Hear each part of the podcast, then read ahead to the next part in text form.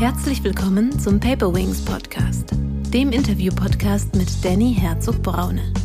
Danny hilft Führungskräften wirksamer zu führen, als Führungskräftetrainer, Visualisierungsexperte und Sparingspartner. Kann künstliche Intelligenz denn überhaupt kreativ sein oder können das nur wir Menschen? Wir müssen nicht die Neuerungen an unseren Betrieb, an unser System anpassen, sondern wir müssen das System an die Neuerungen anpassen. Und das macht vor keiner Branche halt. Kreativität ist ja die Fähigkeit, Neues zu schaffen. Und Innovation ist die Fähigkeit, das Neue in eine Anwendung zu überführen.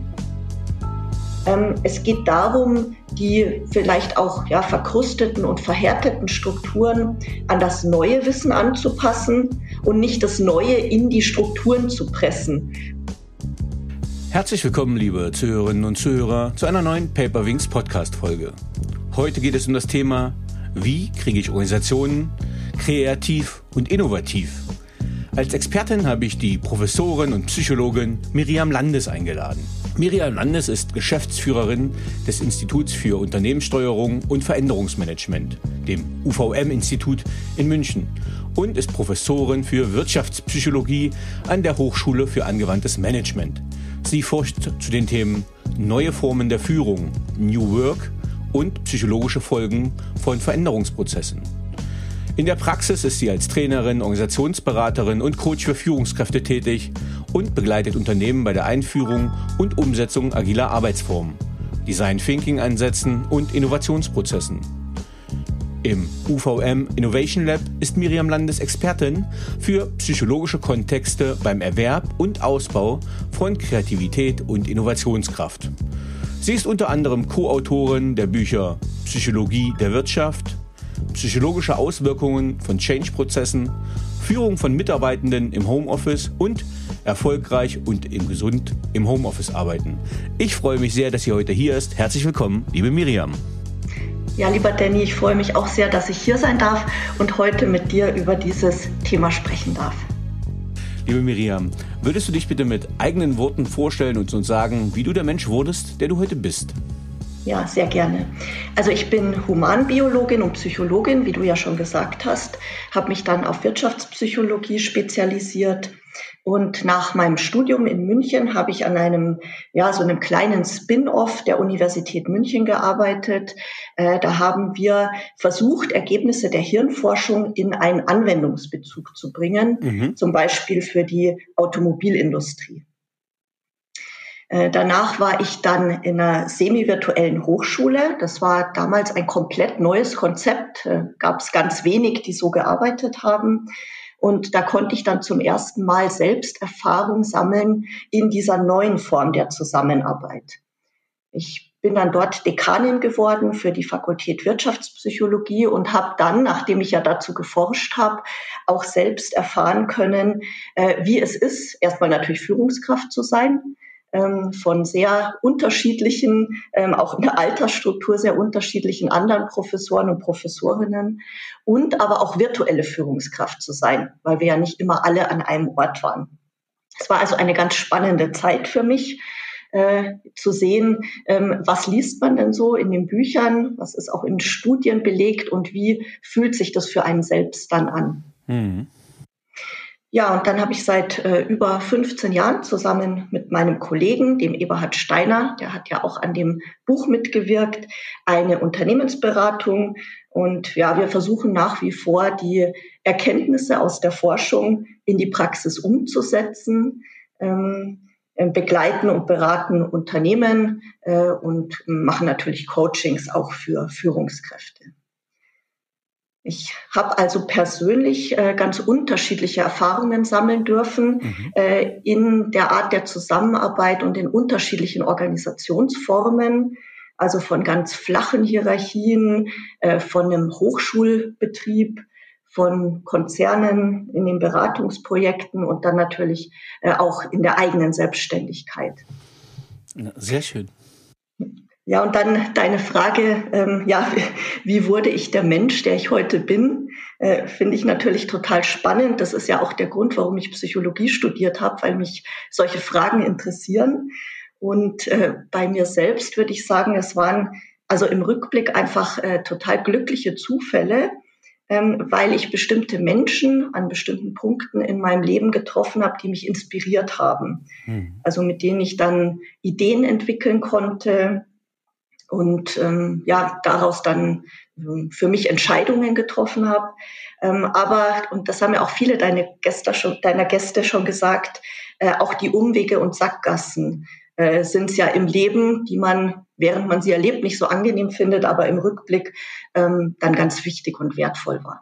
Ja, was treibt dich denn an und was motiviert dich?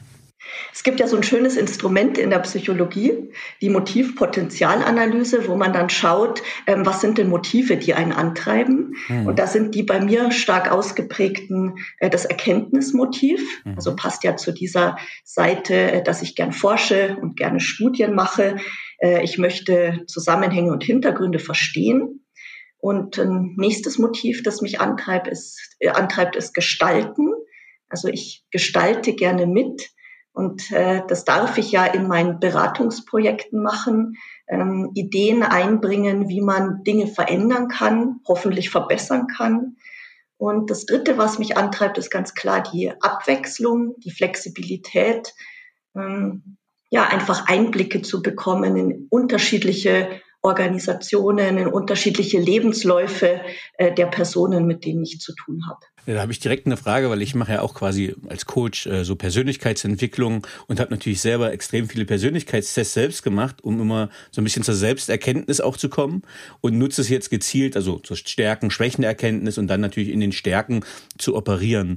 Ähm, wie ist deine persönliche Erfahrung? Ähm, sind das Sachen, die du von vorher von dir gewusst hast oder sind bei diesen Persönlichkeitstests, Treiberanalysen auch Sachen rausgekommen, die du gar nicht so auf bewusst auf dem Schirm hattest? Hm. Ja, also gerade in der Psychologie ist es ja so, dass man ähm, ja, sich mit, mit anderen Individuen sehr viel beschäftigt und dann in dem nächsten Schritt sich denkt, wie ist es denn bei mir selbst? Mhm. Und da kommen dann doch immer wieder Dinge raus, die ähm, ja vielleicht äh, unbewusst einem schon irgendwo klar waren, aber wenn man es dann schwarz auf weiß sieht, das dann doch ab und zu bei mir zumindest zu so einem Aha-Erlebnis führt. Also ja, stimmt, so bin ich. Also dann nochmal so der Beleg schwarz auf weiß, ähm, ja, das bin ich. Mhm. Ähm, ja, also ich finde auch schön, also dass man das ja auch wirklich wissenschaftlich oder mit Fragebögen mhm. und Tests einfach wirklich rausfinden kann. Und ich finde es einfach ein super hilfreiches Tool, um einfach äh, ja selbstwirksam zu sein und damit einfach glücklich und zufrieden zu sein und damit natürlich auch irgendwo erfolgreich zu sein. Mhm, genau. Ähm, das Buch, was ihr aktuell geschrieben habt, heißt ja Kreativität und Innovation in Organisationen, Impulse aus Innovationsforschung, Management, Kunst und Psychologie. Und mit Tatjana Utz durfte ich ja schon sprechen, gerade für den Bereich äh, Resilienz und Kreativität. Ähm, kannst du ein bisschen was zu dem Buch sagen? Für wen ist das Buch gedacht und wie seid ihr auf die Buchidee gekommen?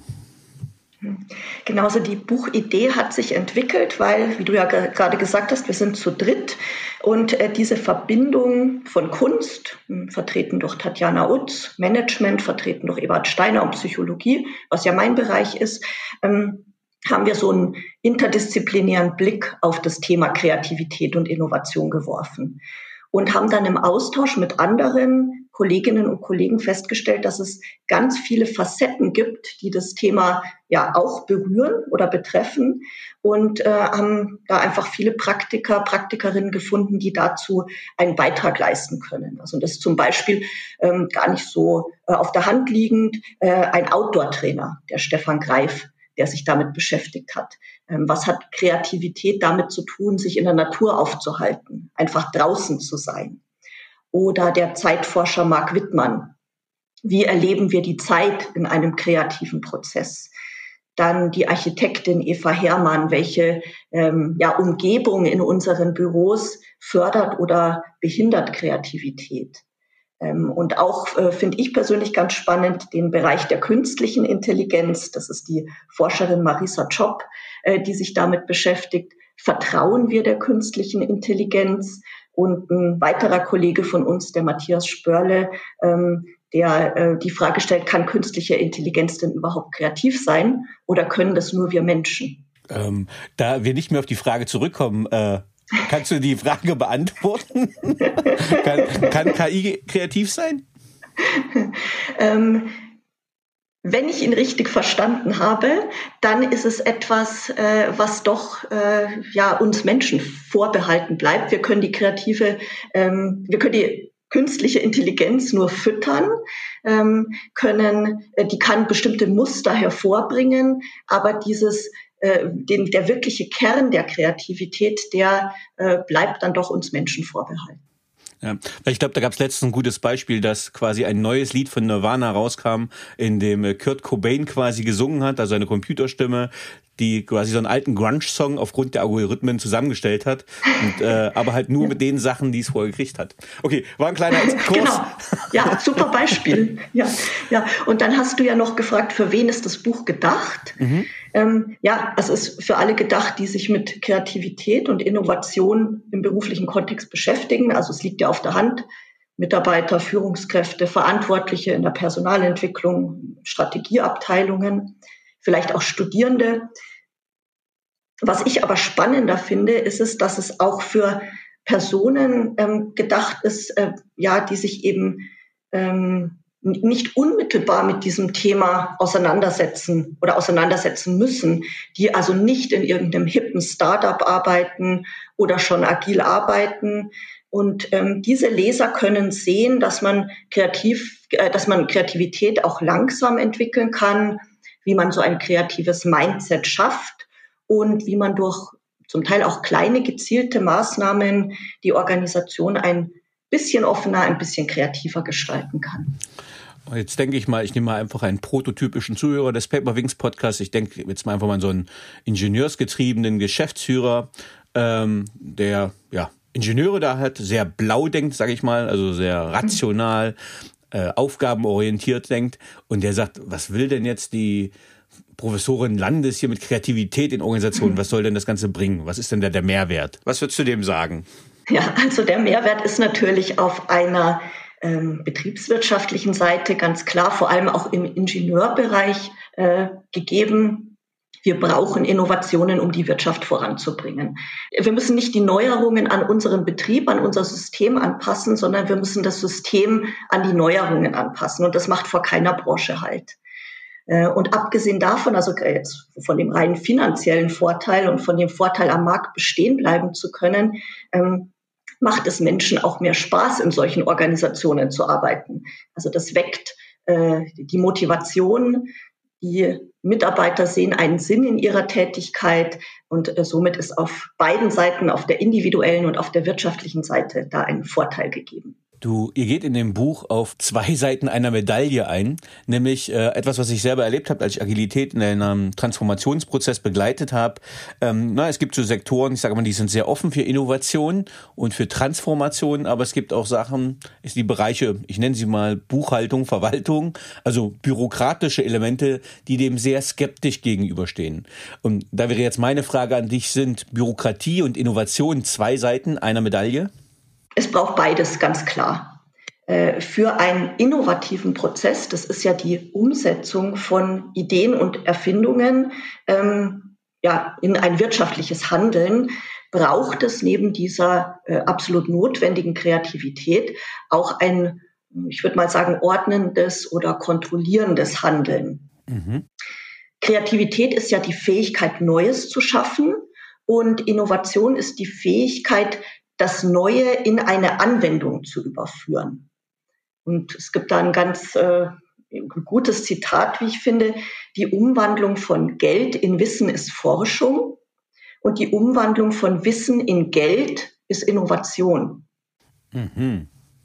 Und ähm, deswegen kann man davon ausgehen, dass Kreativität in einem gewissen Maß von der Bürokratie profitiert Mhm. Also sie hilft es, Dinge dann wirklich in einen Anwendungsbezug zu bringen.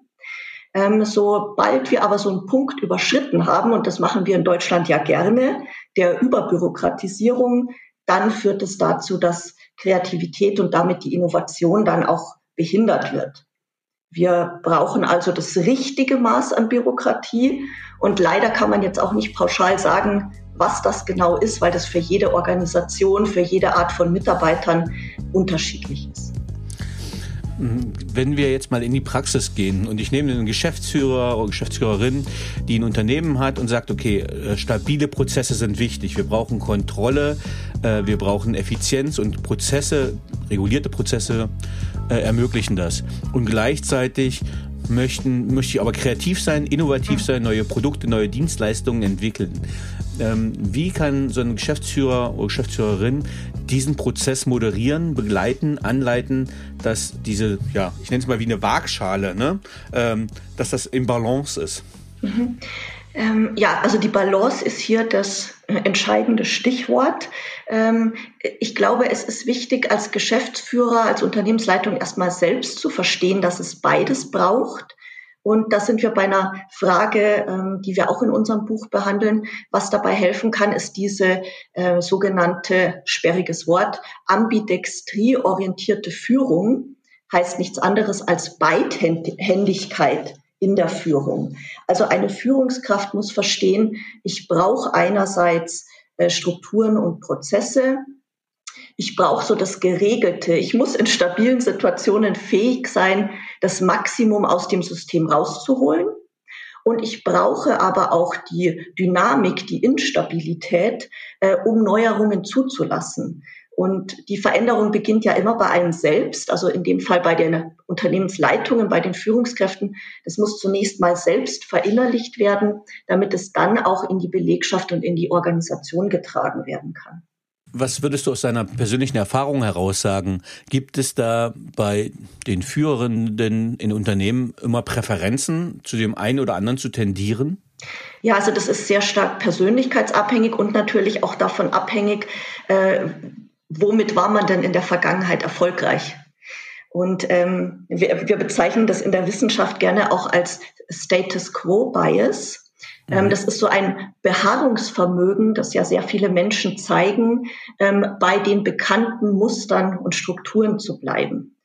Äh, der Matthias Spörle, den habe ich vorher schon erwähnt, auch ein Autor in unserem Buch, ähm, sagt gerne, dass Menschen den Status quo deswegen bevorzugen, weil der einen unglaublichen Vorteil hat. Äh, der ist deswegen so attraktiv, weil wir ihn alle überlebt haben. Also es mhm. macht in der Evolution absolut Sinn, bei dem zu bleiben, was wir kennen, weil das be bedeutet Sicherheit für die Menschen. Ja, jetzt könnte man aber genau dagegen sagen, äh, wir leben ja in VUCA-Zeiten, also volatil, unsicher, mhm. komplex und mehrdeutig. Wir sind jetzt gerade in einer zweijährigen Corona-Krise, mhm. größte Lockdown aller Zeiten, Wirtschaftskrise. Ähm, und da können wir nicht in der Komfortzone bleiben, weil dann sind wir ja mhm. tot mit unserem Unternehmen. Mhm. Ähm, was gab es da für Lösungen oder was würdest du da den Geschäftsführern empfehlen, quasi in der Komfortzone bleiben, Status Quo Bias oder was sind dann die richtigen mhm. Wege? Genau, also man darf jetzt natürlich nicht in diese Fehlannahme verfallen, Status quo ist gut und richtig und sicher. Ähm, wir müssen verstehen, dass es unser Denkmuster ist und uns selbst da immer, ja, eigentlich challengen, aus diesem Status quo rauszuschauen, also dieses Beharrungsvermögen auch zu verlassen und ähm, ja auch vielleicht zu verstehen, woher kommt denn die Scheu vor dem Neuen, woher kommt denn diese Innovationsfeindlichkeit? Äh, können wir uns vielleicht das Neue nur noch nicht richtig vorstellen? Also fehlt uns da die Fantasie? Haben wir in das Alte schon zu viel investiert an Kosten, Mühe und Zeit? Äh, das ist der sogenannte Sunk-Cost-Effekt.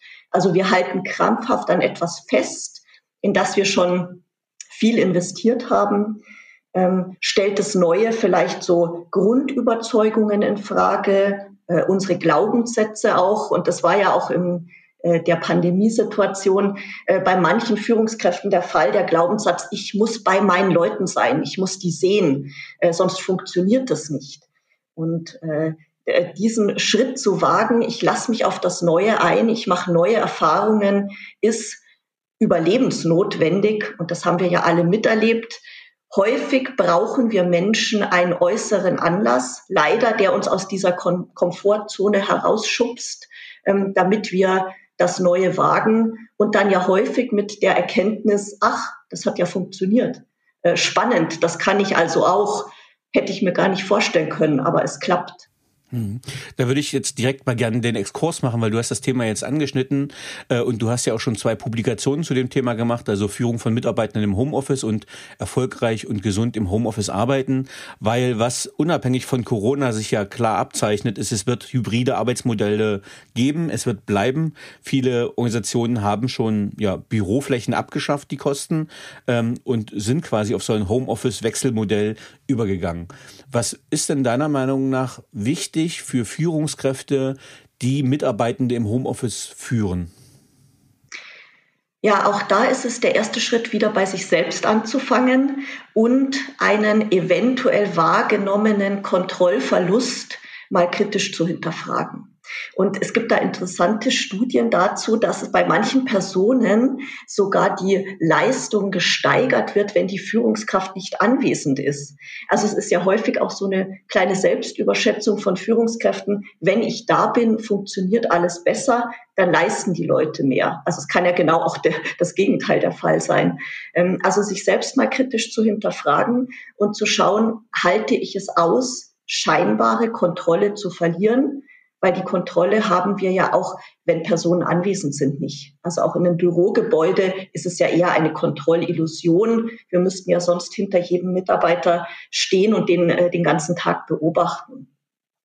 Ja, und sich dann einfach ähm, darauf einlassen und den Mitarbeitern einen, ja, vielleicht auch einen Vertrauensvorschuss geben, ähm, zu sagen, solange mir nicht das Gegenteil bewiesen wird, vertraue ich darauf, dass die ihre Arbeit machen, dass die motiviert bei der Sache sind. Heißt aber nicht, dass man sich ja da komplett zurückziehen kann als Führungskraft. Also virtuelle Präsenz ist wichtig, Interesse zeigen, in ständigem Kontakt bleiben, ansprechbar sein. Ähm, um das mal hier ganz äh, kurz zusammenzufassen, ähm, ist gerade in der hybriden Arbeitswelt extrem wichtig. Ähm, würdest du sagen, es haben sich dadurch mittel- bis langfristig die Anforderungen an Führungskräfte verändert? Ja, auf jeden Fall. Also es war ja schon absehbar, dass es äh, neue Kompetenzen gibt, die Führungskräfte dringend benötigen. Und wir haben jetzt durch diese Krisensituation ja einen äh, Innovationsschub erlebt, aber auch einen Schub in Richtung, ähm, welche Art von Mitarbeitenden, aber auch welche Art von Führungskräften brauchen wir denn und welche Kompetenzen müssen auch diese Führungskräfte an den Tag legen und ausbilden. Da würde ich gerne mal tiefer reingehen, weil ich weiß, dass viele Personalverantwortliche oder PersonalabteilungsleiterInnen äh, diesen Podcast auch hören. Und die haben ja jetzt quasi die Aufgabe, so Perso Personalentwicklungsmaßnahmen zu planen für ihre Führungskräfte. Ähm, und jetzt waren das früher bestimmte, keine Ahnung, da hatten sie das Setting, die haben die Schublade aufgemacht und da war das Tableau drin, was die Führungskraft alles durchlaufen wollen. Ähm, aber was würdest du denen heute sagen, äh, wenn sie jetzt für die Führungskräfte Personalentwicklungsmaßnahmen planen wollen, für eine hybride Arbeitswelt? Welche Kompetenzen sollten gestärkt und geschult werden? Ja, also das sind Kompetenzen, äh, die vorher eine Führungskraft auch schon gebraucht hat. Äh, jetzt ist aber die Lupe da noch äh, drauf und es wird viel deutlicher sichtbar, dass es dringend notwendig ist. Also das sind Kompetenzen wie natürlich Kommunikationsfähigkeit, äh, aber auch ähm, virtuelle Kommunikationskompetenzen. Also wie schaffe ich es, einen Kontakt herzustellen zu Personen, denen ich nicht gegenüber sitze, ähm, wo auch ganz viel an der nonverbalen Kommunikation vielleicht wegfällt. Äh, wie baue ich da eine Beziehung auf? Ähm, dann eine Kompetenz, wie mache ich eine Teamentwicklung? Wie schaffe ich es, einen Teamzusammenhalt ähm, herzustellen bei Personen, die nicht an einem Ort sitzen? Ähm, wie komme ich da auch in einen informellen Austausch? Äh, dann sind es Kompetenzen wie den Mitarbeitenden etwas zutrauen, also Vertrauen, ähm, die Selbstentwicklung, die Selbstführung der Mitarbeitenden begleiten. Also was man ja auch schon als coachenden Führungsstil bezeichnet. Das ist was, was jetzt noch viel mehr in den Vordergrund tritt. Mhm. Ähm, wenn wir auf das Thema Kreativität schauen ähm, und Homeoffice, dann äh, werde ich vielleicht hier heimwerklerisch äh, kreativ, aber vielleicht nicht im Organisationskontext. Wenn wir also ein hybrides Arbeitsmodell haben und Kreativität fördern wollen, wie kann uns das gelingen? Mhm. Ja, also hier gibt's echt total schöne kleine Techniken, ähm, die man selbst, wenn man im Homeoffice sitzt, anwenden kann.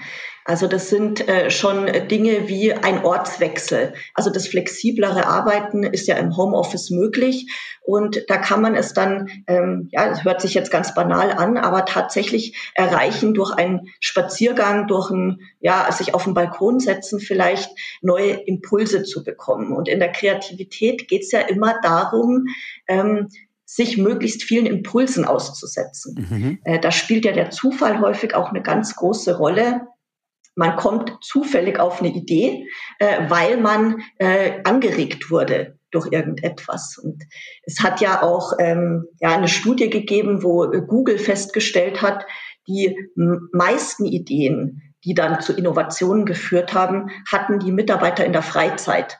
Also beim Fahrradfahren, beim unter der Dusche stehen, beim, wie du gerade auch gesagt hast, vielleicht Heimwerken. Also man hatte mit was ganz anderem zu tun, hat etwas aus einem anderen Kontext transferiert in den Kontext der Arbeit.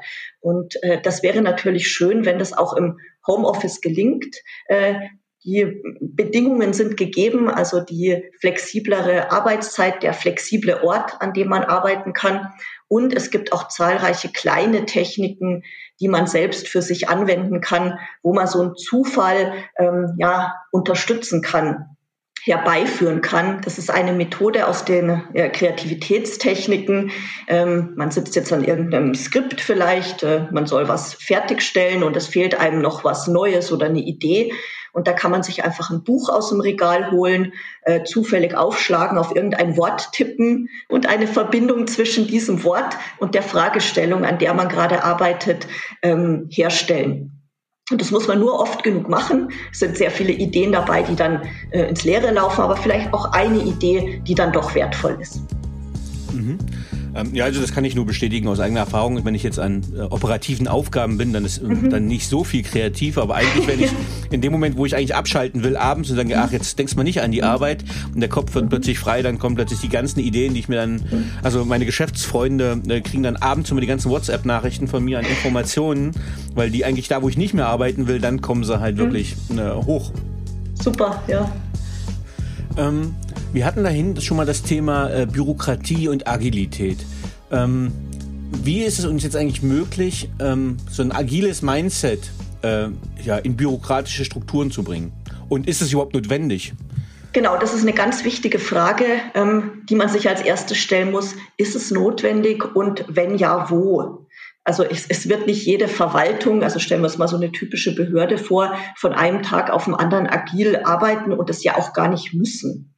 Ähm, also auch hier ist die, die richtige und die gesunde Balance wichtig. Was aber keinem System schaden kann, ist, ähm, ja, äh, mal zu hinterfragen, wie sind wir denn Neuem gegenüber eingestellt? Also wehren wir das automatisch ab? Ähm, und wie ist denn mein eigenes Verhalten als Teil eines Systems? Wir brauchen da den, ja, den Willen zur Selbstaktualisierung, also zur stetigen Weiterentwicklung, anstatt in diesem Denken zu bleiben, das haben wir ja schon immer so gemacht.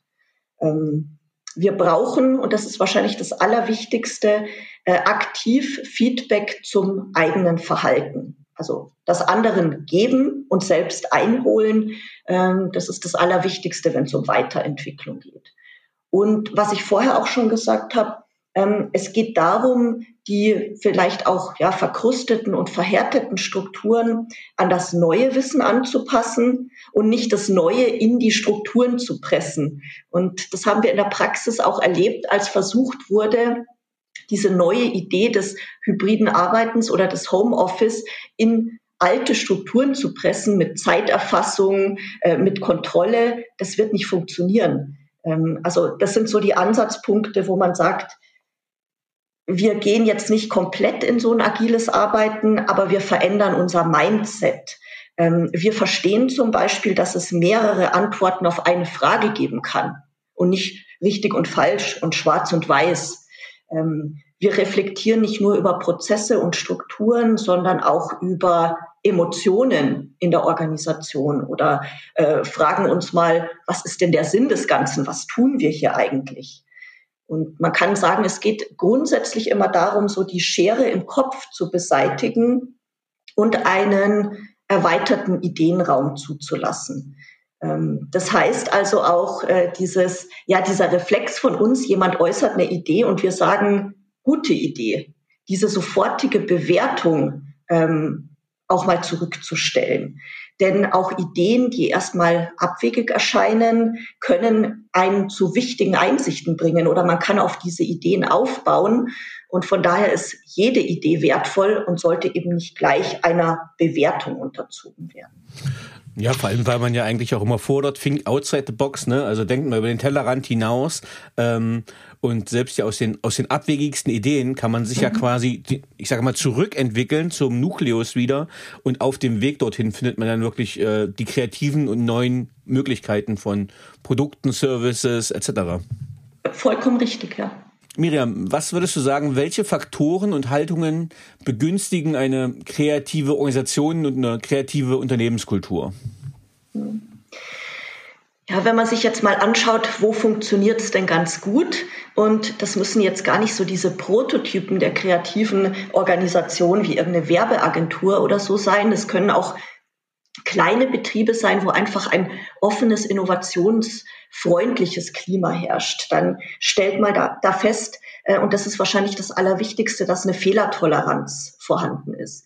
Also wie mit Fehlern umgegangen wird, wie Rückschläge, wie ähm, ja dieses sogenannte Scheitern betrachtet wird, ähm, ist einer der wichtigsten Aspekte, wenn man drauf schaut, kann man in der Organisation kreativ werden und ist die innovationsförderlich. Und ähm, das äh, können Dinge sein, die äh, ja Organisationen auch in ihren Führungsverständnissen, in ihren Führungsgrundsätzen verankern.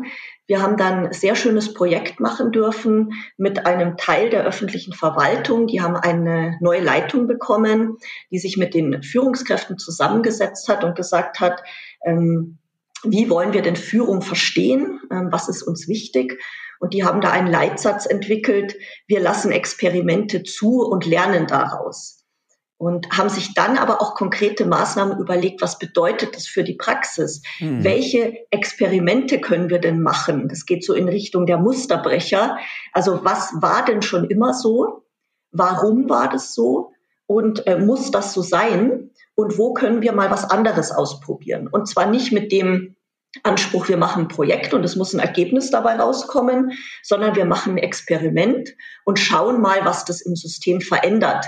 Und vielleicht ist das ähm, Experiment dann auch beendet und wir kehren wieder zurück zu dem, wie es vorher war. Oder wir lernen was draus und verändern vielleicht einen Teil. Oder wir sagen, das im Experiment hat ja so toll funktioniert, das wollen wir jetzt etablieren. Das soll das neue Normale werden.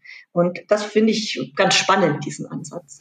Ja, das finde ich, äh, du hast gerade was gesagt, was ich ganz wichtig finde. Und zwar, ich meine, du hast ja gerade diesen agilen Ansatz von Fail Fast, Fail Early als mhm. Fehlerkulturelement äh, äh, aufgeführt. Mhm.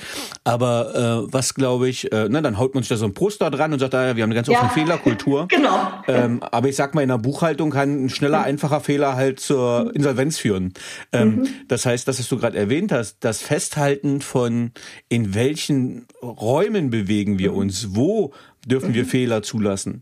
Also wir hatten gerade, ich hatte gerade eine, ein, zwei, ein, zwei Gespräche mit VW-Mitarbeitern. Da weiß ich, dass sie gerade eine Null-Fehler-Politik fahren, weil die mhm. quasi diesen Druck, diesen ökonomischen Druck durch Tesla spüren. Mhm. Und das hat natürlich, also es ist das genaue Gegenteil zum Beispiel. Mhm. Aber gar nicht auf VW, sondern wirklich dieses äh, Übertragen auf, wenn ich in einer Transformation bin, ähm, Handlungssicherheit für die Mitarbeitenden zu schaffen. Handlungssicherheit da, dass ich sage, okay, äh, nee, bei jetzt Überweisung sind wir mal nicht kreativ und innovativ, ähm, dann machen wir das so, wie der Prozess ist, aber in der Produktgestaltung oder in der, keine Ahnung, Arbeitszeitgestaltung seid kreativ, innovativ und lasst uns das in Modellen ausprobieren. Das finde ich einen ganz wichtigen Impuls. Mhm. Ja, extrem wichtig. Genau auch in der Art, wie wir zusammenarbeiten. Also da kann man ja auch Dinge ausprobieren. Und was ich da immer so ein, ja, einen schönen Leitsatz finde, ist, dass man sich verabschiedet von dem, wo wir Menschen ja auch immer ganz schnell dabei sind.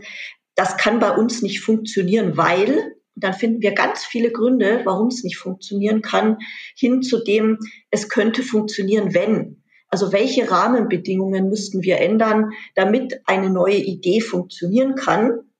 Und eben ganz wichtig, wie du gerade gesagt hast, nachdem vorher festgelegt wurde, wo lassen wir denn Experimente zu äh, und wo sind Bereiche, wo es ja Handlungs- und Verhaltenssicherheit gibt, wo wir äh, uns Fehler ja auch gar nicht erlauben können. Mhm. Ja, also äh, das ist ja wirklich in dieser Pandemie exemplarisch gewesen. Wie viele Behördenbereiche haben gesagt, nee, nee, nee, nee, nee, das äh, zu Hause arbeiten, das geht gar nicht. IT-mäßig geht das nicht, Datensicherheit, das geht alles nicht. Nee, nee, nee, nee, nee. Und plötzlich hat man innerhalb von, ich kenne es von der bayerischen Justiz, hat man innerhalb von zwei Tagen konnte man alles umstellen. Also äh, wo man jahrelang hat für gekämpft hat, ging plötzlich mit sofort ja, Technik genau. organisiert, Sachen umgestellt und plötzlich ja. läuft es. Also mhm. ähm, manchmal braucht man halt den Schock, die Krise, den, ja, den Tritt ins Gesäß, würde ich fast mhm. sagen, um wirklich auch mal Innovationen anzustoßen. Also die Impulse, die Schockzustände von außen. Genau, also, ja, die einen wachrütteln. Okay, wenn wir äh, jetzt haben wir so Faktoren und Haltungen genannt, die Organisationen quasi kreativ gestalten können. Gibt es noch so kleine Dinge, wo du sagen könntest, okay, das könnt ihr direkt in die Umsetzung bringen, das könntet ihr erreichen?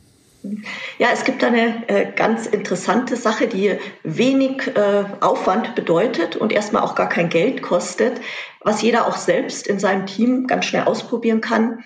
Und zwar ist es die, das sogenannte Stretching. Ähm, das ist die Ausweitung des Brainstormings. Mhm. Äh, das kennen wir wahrscheinlich alle, dass wir ein Brainstorming machen in einem Team. Dann haut jeder so seine äh, Vorschläge raus, die ähm, meistens auch recht äh, ja, äh, klar auf der Hand liegen, recht naheliegend sind. Und nach wenigen Minuten heißt dann so, jetzt haben wir ein Brainstorming gemacht, beendet, wie geht's jetzt weiter? Und die Forschung zeigt aber ganz schön, dass ähm, ja wir brauchen diese Abladephase am Anfang des Brainstormings, um erstmal alles aus unserem Kopf rauszukriegen und zu äußern, was naheliegend ist. Äh, und danach brauchen wir aber Zeit, da braucht unser Gehirn Zeit, ähm, auf zwar jetzt wenigere Ideen zu kommen, die dann aber ungewöhnlicher sind. Und allein ähm, ja, sich Zeit zu lassen und so ein Brainstorming auf 15, 20 Minuten auszuweiten, führt schon zu so signifikant besseren Brainstormings, ähm, dass es sich lohnt, äh, das einfach mal auszuprobieren, finde ich. Also kostet nichts, nur ein bisschen Zeit. Ähm, und man kann ja dann auch ähm, den Druck so rausnehmen, ich muss möglichst schnell viel Ideen produzieren. Äh, man kann nachdenken, man kann vielleicht auch ein sich dabei bewegen einbauen, also in dem Meetingraum vielleicht auf und ab gehen. Äh, dazu braucht man jetzt keine tolle Design Thinking Umgebung. Man braucht kein äh, super äh, modern gestaltetes Büro. Das sind Dinge, die kann jeder für sich selbst äh, gleich heute noch umsetzen und ausprobieren. Ja, und äh, was du gerade sagst, also es gibt ja dieses Brainstorming-Technik und dann das Brainwriting. Und das mhm. finde ich immer halt sehr wichtig, gerade für die introvertierten Mitarbeiter. Mhm. Ne, also die Extrovertierten, ne, so einer wie ich, der, mhm. der schreit alles schnell in den Raum und platziert sich ganz schnell und hat seine Ideen da. Und mhm. dann guckt der Moderator, guckt rum, sagt, äh, haben alle was äh, gut, mhm. keiner mehr weiter und dann gehen wir weiter. Und die Introvertierten sind aber noch am Nachdenken. Mhm. Äh, und äh, wenn man einfach diese Technik anwendet, dass man sagt, okay, schreibt das erstmal alle auf. Nicht, dass der Lauteste gleich was sagt, sondern nehmt euch Zeit, schreibt es auf, ist auch einfach eine gute Technik, um die introvertiert mit abzuholen mhm. und gerade mhm. deren Ideen, die ich will nicht sagen oft durchdachter, aber die sich mhm. mehr Zeit fürs Denken gelassen haben, mhm. ähm, wirklich auch mit integrieren zu können in den Brainstorming, Brainwriting-Prozess. Mhm. Und was ich jetzt auch so aus psychologischer Sicht eine schöne Technik finde, ist die Kopfstandmethode. Ähm, kann man gut bei Leuten anwenden, die ähm, ja jetzt so eher in dem äh, Modus sind, äh, funktioniert nicht so. Äh, und man verdreht einfach die Fragestellung und sagt, wie können wir das nächste Meeting so langweilig wie möglich gestalten, ähm, anstatt zu sagen, wie können wir unsere Meetings ein bisschen auffrischen und interessanterweise bei den negativen Fragestellungen, da fallen uns ganz viele Dinge ein. Äh, da ist man in diesem Modus drin, wie kann alles noch schlimmer werden. Ähm, wichtig ist dann natürlich der zweite Schritt, äh, das dann zu, äh, ins Positive zu verkehren. Und das ist einfach eine Methode, die ist auch schnell umsetzbar, macht Spaß, führt dazu, die, die Teams ähm, die Besprechung ein bisschen ja, humorvoller zu gestalten und ein bisschen kreativer zu machen. Es muss nicht immer gleich der große Umbau sein, ähm, die, dass die agile Organisation oder die neue, äh, die neuen Möbel im Büro, es können auch die kleinen Ansätze sein. Ja, da würde ich, da würde ich gerne noch die De Bono-Methode ergänzen, die mit den sechs Hüten, weil die finde ich auch immer ganz hilfreich. Ähm, also wo man, mhm. man muss keine richtigen Hüte nehmen, man muss, kann man einen farblichen Marker, farblichen Ball nehmen, wo man einfach die Leute zwingt, einmal zum Beispiel in einer Runde einmal positiv zu denken, also für ein bestimmtes Projekt und Unterfangen zu sagen, okay, ich bin zwar eigentlich dagegen, aber ich muss jetzt was Positives sagen, das heißt, ich sage was Positives. Und genauso den positiven Enthusiasten einzubinden, äh, dass er in der nächsten Runde zum Beispiel auf jeden Fall was Negatives sagen muss und dann Hoffnung etc. Also für die mhm. Zuhörenden, äh, die De Bono-Methode, ich finde die super, weil sie halt ähm, die Diskussion in dem Sinne konstruktiv strukturiert ähm, und man aus seinem eigenen Verhaltenssilo mhm. rausgehen muss. Ähm, Genau, um, um auch die mhm. andere Position einzunehmen. Ja, der Perspektivwechsel, genau, genau, Das ist ja auch ein Grundbaustein der Kreativität, mal eine andere Perspektive einnehmen. Ähm, Miriam, jetzt haben wir knapp 40 Minuten gesprochen über Innovation und Kreativität und auch über Führung. Ähm, ich habe noch eine andere Frage, da sind wir auch noch mal kurz drauf eingegangen ähm, weil da bist du schon Expertin. Was glaubst du, was Führung heute wirklich braucht?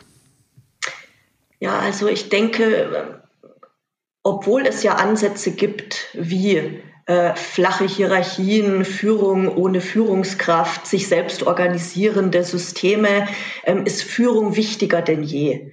Also wir brauchen gute Führung. Wir brauchen Menschen, die ähm, sich dafür entscheiden, Führungskräfte zu werden, äh, die nicht ähm, ja, gezwungen sind, und das ist auch so ein eher veraltetes Denken, äh, um Karriere zu machen, muss ich leider auch noch Führungskraft werden. Ähm, eigentlich äh, bin ich lieber operativ tätig, aber für den nächsten Karriereschritt muss ich jetzt ein Team leiten. Ähm, das wird uns äh, in Zukunft noch mehr behindern, als es sowieso schon tut, dieses Denken. Ähm, wir brauchen Menschen, die sich da ja dafür entscheiden, die sagen, ich möchte führen, ich möchte Verantwortung übernehmen. Ich mag auch Menschen, also ich setze mich gerne mit Menschen auseinander. Das sagt ja der Dieter Frei auch immer, was braucht man als Führungskraft? Man muss Menschen mögen. Ähm, diese, ja, diese Verbindung zu Menschen aufbauen können, auch über Distanz hinweg, ähm, den Sinn vermitteln, also zu erklären, warum macht man etwas, nicht nur wie machen wir etwas, ähm, ja, vielleicht auch so ein Zukunftsbild zeichnen können, zusammen mit dem Team entwickeln können, ähm, visionär denken, ähm, offen sein und die ähm, Verschiedenartigkeit schätzen. Also die Unterschiedlichkeit der Menschen schätzen, ähm, darauf eingehen ähm, können und wollen das, glaube ich, sind die äh, Kompetenzen und Fähigkeiten, die eine Führungskraft jetzt schon braucht und in Zukunft noch mehr brauchen wird. Super, vielen, vielen Dank für diese super Antwort. Ähm, jetzt hätte ich noch ein paar persönliche Fragen an dich. Ja, gerne, bin schon gespannt. Ja. Auf welchen beruflichen Fehler oder Erfahrungen hättest du gerne verzichtet? Also da muss ich ja jetzt schon sagen, äh, wenn ich auch im kreativen Prozess äh, das äh, ja, Scheitern nicht als Fehler ansehe, dass ich da äh, nicht äh, drauf hätte verzichten wollen. Stimmt aber jetzt natürlich nicht so ganz, weil es gibt natürlich schon unangenehme Lebenserfahrungen, wo man im Rückblick sagt, wäre schöner gewesen, ich hätte das nicht erlebt. Oder ähm, vielleicht anders gefragt, was, ja, was habe ich daraus gelernt? Ähm, ich glaube, ich bin manchmal zu lange in Situationen geblieben aus so einem falsch verstandenen Pflichtgefühl. Also man muss ja die Dinge durchziehen, die man sich einmal vorgenommen hat. Ähm, ja, oder Zusagen für Projekte oder Termine gemacht, äh, eben aus diesem Pflichtgefühl. Also äh, nicht Nein gesagt, obwohl ich ja aus dem, ähm, wie man so schön sagt, Bauchgefühl heraus gerne Nein gesagt hätte. Das sind Dinge, die würde ich jetzt nicht unbedingt als Fehler bezeichnen, aber als etwas, was ich in Zukunft anders machen. Lessons learned quasi. Ja, genau, ja. ähm, ja, ja, finde ich spannend, auch bei inneren Treibern, weil ich äh, erwische mich da auch einfach immer, man kriegt eine Anfrage, ja. man weiß, es ist äh, irgendwie spannend, es ist interessant, man reizt einen, aber eigentlich weiß man auch, dass es einen überlastet und überfordern würde. Ähm, und dann aus einer falschen mhm. Verbindlichkeit oder auch Eigenantrieb ja. äh, gibt man mhm. doch, doch ein Projekt ein, was einen dann mhm. ja, aber wieder einholt. Man ist nicht so 100 Prozent dabei, weil man die Zeit gar nicht hat und dann wird es mhm. eigentlich quälender, sagen wir mal genau. ähm, auf welche berufliche Leistung bist du hingegen besonders stolz? Also es ist jetzt keine, vielleicht keine Leistung im klassischen Sinn. Aber worauf ich stolz bin, ist, dass ich einen Beruf habe, den ich wirklich liebe. Also der mir Spaß macht, wo ich einfach sagen kann, das ist genau meins ähm, und der für mich selbst auch Sinn ergibt. Ähm, meistens denke ich mir nicht, ich ähm, muss arbeiten, ich muss zu einem Workshop fahren, ich muss ein Coaching machen, sondern ich freue mich da wirklich drauf. Und das ist was, ja, wo ich auch stolz drauf bin, dass ich das über mich selbst sagen kann. Sehr schön. Welche Fähigkeit bzw. Fertigkeit möchtest du gerne haben, die du noch nicht hast? Ja, da gibt es unter den Forscher und Forscherinnen so einen Ausspruch, Research is me search, dass man sich anscheinend so Forschungsgebiete aussucht, die was mit der eigenen Person und Persönlichkeit zu tun haben. Und bei mir ist es ganz klar, also ich beschäftige mich ja in Forschung und Praxis mit Kreativität. Ich möchte selber spontaner werden. Mhm. Also ich möchte die Dinge nicht mehr so genau bis ins Letzte vorbereiten. Ähm, ja, und ich merke das äh, zum Beispiel auch jetzt bei, bei dem Schreiben von unserem Buch. Ähm, ich möchte da immer sofort so die optimale Formulierung finden und das behindert mich total in dem Prozess. Und äh, es wäre schön, und ich versuche das auch wirklich, äh, einfach drauf loszuschreiben oder auch drauf loszureden, ähm, dann auch einen Entwurf zu machen, den wieder zu verwerfen, Dinge zu überarbeiten oder einfach nochmal ganz von vorne anzufangen. Äh, das ist zielführender, das ist auch ja, effizienter tatsächlich und es macht mehr Spaß, aber es fällt mir immer noch schwer. Also dieses spontaner werden, das äh, einfach anfangen, nicht gleich das optimale Ergebnis bringen müssen, das ist was, wo ich dann arbeite und was ich hoffentlich verbessern kann, was ich hoffentlich lernen kann. Da ist der innere Antreiber sei perfekt im Gegensatz zu der Iteration halt eher kontraproduktiv. Total kontraproduktiv, aber ich arbeite dran. Und was anderes, was ich auch aus den kreativen Prozessen versuche für mich abzuleiten, ist, äh, ja, Dinge nicht so schnell und sofort zu bewerten, sondern einfach stehen zu lassen, wirken zu lassen und nicht gleich einzuordnen. Also das will man vielleicht auch so äh, ja als Forscher machen, Dinge analysieren, einordnen, kategorisieren, in eine Skala bringen. Und äh, das versuche ich auch täglich, ähm, Dinge nicht sofort bewerten, sondern einfach mal so stehen lassen und wirken lassen. Wobei ich finde, das haben wir bei unserer gemeinsamen Profession, können wir das ja lernen, also im Umgang mit den Klienten, mit den Coaches, mhm. äh, wo wir ja nicht bewerten, sondern nur aufnehmen, ja. zuhören äh, und wirken lassen. Und das mhm. ist schon ein Entwicklungsprozess, ja. Total. Und da hat es mir total geholfen, auch in der Coaching-Ausbildung, ähm, dieses äh, ja zu verstehen, das Konstruktivistische, dass wir alle ein Menschenbild, ein Weltbild haben, aus dem heraus wir andere beurteilen und die aber in einem ganz anderen Setting unterwegs sind. Und das eben ständig bei sich selbst zu hinterfragen und auch anzuerkennen, ähm, ist ein wichtiger Lernschritt. Genau. Und wie du sagst, auch ein Feld, wo wir täglich üben können. Ja, super. Ähm, welche drei Bücher haben dich in den letzten Jahren am meisten geprägt bzw. dein Leben beeinflusst? Also in den letzten Jahren war das ähm, einmal, ja, das heißt emotionale Beweglichkeit. Das ist von Susan David.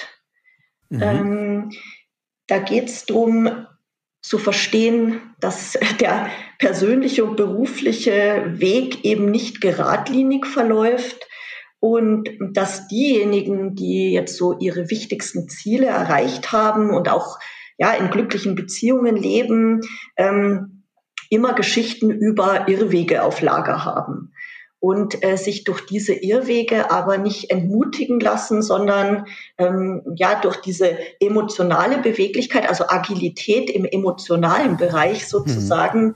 fähig sind, ähm, ja, das in was Positives, in einen, in einen Entwicklungsschritt zu verkehren. Und da sind auch ganz viele tolle praktische Beispiele genannt, die äh, ich sehr gut für mich selbst dann auch einfach reflektieren und anwenden kann. Mhm.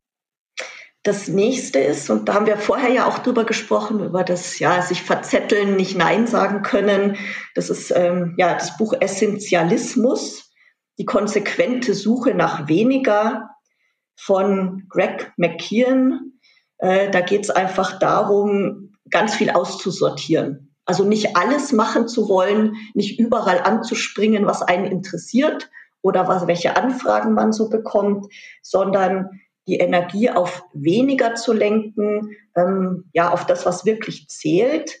Und es geht in diesem Buch eben nicht um eine Produktivitätstechnik oder um Zeitmanagement, sondern es geht darum, dass für einen selbst, also ganz subjektiv, ähm, Unwesentliche vom Wesentlichen zu unterscheiden und dann mit Fokus und Disziplin das zu verfolgen, was die eigene größte Stärke ist. Und der schöne Nebeneffekt ist, also man erreicht seine Ziele dadurch natürlich besser, aber man ist einfach erfüllter, es macht mehr Spaß. Äh, ja, man hat eine, ein schönes Gefühl auch, dass man statt vieler Belanglosigkeiten eine wesentliche Sache einfach voranbringt. Und es ist auch eine große Entlastung äh, für sich selbst. Also ich für mich auch mal zu überlegen, ich muss nicht alles machen, ich mache die Dinge, ähm, die wichtig sind und die mache ich dann richtig und mit Fokus. Mhm. Ja, und was ich auch, ähm, ja, auch so jetzt aus einer wissenschaftlichen Perspektive äh, sehr interessant finde, ist Nudge von Thaler und Sunstein, wie man kluge Entscheidungen anstößt, ähm, wie bewegt man auch andere Menschen dazu, gute Entscheidungen zu treffen, ähm, weil sich Menschen ja nicht rational verhalten, ohne sie zu bevormunden. Also wenn es um Dinge geht wie, ja, wie verhält man sich äh, umweltfreundlicher, äh, wie ist man äh, für sich selbst auch gesundheitsbewusster, ähm, finde ich total interessant, mit welchen auch äh, kreativen und lustigen Ideen hier gearbeitet wird. Also man hat zum Beispiel festgestellt, dass man, wenn man so Aufkleber von Fußspuren in einer Fußgängerzone anbringt, die den Weg zu einem Mülleimer weisen, äh, dann werfen die Leute ihren Müll weg. Also da muss man keine Schilder aufstellen oder Verbotsschilder aufstellen, sondern kann mit so einem kleinen Schubs, mit so einem Nudge Menschen dazu bringen, sich besser zu verhalten. Und da gibt es einfach ganz viele kreative, und damit wären wir wieder beim Thema, kleine Ideen, wie man das Leben lustiger, schöner gestalten kann und auch sinnvoller. Ja, cooles Beispiel. Ähm, wer waren die drei Menschen, die den größten Einfluss auf deine berufliche Entwicklung hatten? Ähm, ja, ich habe ja erzählt, dass ich äh, nach meinem Studium äh, gearbeitet habe in einem äh, kleinen Unternehmen. Das ist ein ja aus der LMU heraus gegründetes äh, eine GmbH, ein wissenschaftliches Institut. Das war die Scientia, ähm, gegründet vom Professor Ernst Pöppel, einem Hirnforscher. Ähm, und der war für mich zu dem Zeitpunkt einfach der ideale Chef. Also der hat mir eine maximale Freiheit gelassen und hat mir Dinge zugetraut. Und ich habe da einfach die ähm, optimalen Rahmenbedingungen vorgefunden. Also ich habe da total unterschiedliche, spannende, schlaue Kollegen und Kolleginnen gehabt aus unterschiedlichsten Bereichen. Da habe ich auch die Tatjana Utz, die beim Buch ja mitgeschrieben hat, kennengelernt. Und das war ein, ein Weg, also ein Start in meinem Berufsleben, der mich total ja, inspiriert hat, äh, gefördert hat, unterstützt hat. Ähm, also eine Führungskraft, die da war und ansprechbar war, aber ähm, ja, einfach vertraut hat und ganz viel Freiheit gelassen hat. Ja, und dann überlegen die Psychologen ja auch immer, was ist so in der eigenen äh, Familienbiografie der Fall gewesen? Ähm, wer hat einen da äh, unterstützt oder auch vielleicht den Weg gewiesen. Und das ist natürlich neben anderen Familienmitgliedern wie meiner Mutter oder meiner Oma war das mein Vater, der Theodor Pösel. Ähm, der war Internist und leidenschaftlicher, ja, so ein typischer Landarzt. Der hat sich gegen eine Karriere in der Uni und in der Klinik entschieden. Und dem war immer Geld und Status vollkommen egal, also vollkommen gleichgültig. Der wollte was tun, was für ihn Sinn gemacht hat und seinen Neigungen entsprochen hat. Ähm, und ja, der hat mir das einfach vorgelebt, dass man jetzt weniger auf das Äußere Wert legen soll, also auf ähm, ja, Statussymbole. mhm. Genau, Statussymbole, Geld, Titel, äh, sondern das tun soll, was man richtig und wichtig findet.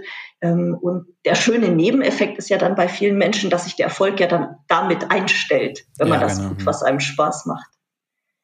Ja, und zuletzt würde ich sagen, ähm, mein Mann, der Markus, deswegen, weil er bei meinen Entscheidungen, die ich getroffen habe, äh, nie gesagt hat, äh, mach das lieber nicht, das ist zu riskant äh, oder mach das nicht, das ist unvernünftig, ähm, gib deine äh, feste Stelle nicht auf, äh, weil da kommt einfach regelmäßig Geld rein, äh, sondern der immer ja mir da auch die ähm, Gedankenfreiheit eröffnet hat, sich zu überlegen, was kann denn schon passieren, ähm, einfach mal ausprobieren. Also auch das, was man ja so in den kreativen Prozessen versucht zu tun. Ja, ja. also schöne Beispiele, weil es einfach auch nochmal das persönliche Umfeld ist, was einfach da zweimal ja die Leitlinien vorgegeben hat für die berufliche Entwicklung. Neben einem ja, Role Model vielleicht oder einer mhm. positiven Führungskraft, die mhm äh, ich meine, es gibt ja auch schlechte Führungskräfte, die auch die berufliche Entwicklung maßgeblich beeinflussen. Eben, da kann man ähm, auch ganz viel davon lernen. ähm, was möchtest du am Ende deines Lebens von dir sagen können, erreicht zu haben? Ja, es wäre schön für mich, wenn ich so das Gefühl haben könnte, einen Beitrag dazu geleistet zu haben, dass Menschen, also nicht nur ich, sondern andere Menschen, ähm, einfach mehr Freude in ihrer Arbeit gehabt haben, ähm, für sich selbst auch, ja, jetzt nicht so in einer gelernten Hilflosigkeit geblieben sind, sondern Möglichkeiten gesehen haben, äh, dass man die eigene Umwelt gestalten kann. Und äh, ja, einfach grundsätzlich ähm, Denk- und Verhaltensalternativen für sich sehen.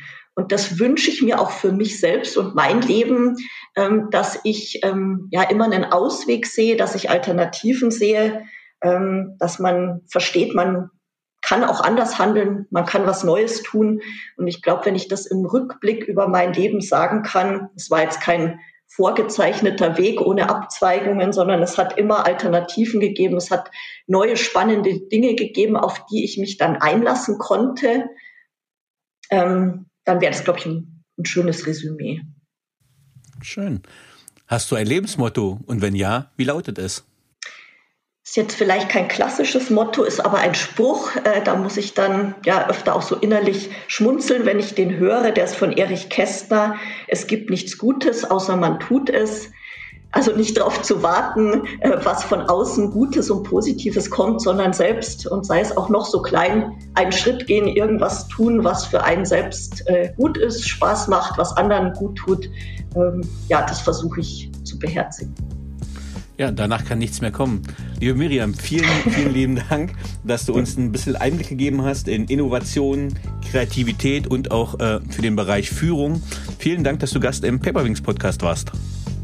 Vielen lieben Dank und vielen Dank für diese tollen und spannenden Fragen. Also es war ein Interview, das echt Freude gemacht hat. Tschüss. Ciao.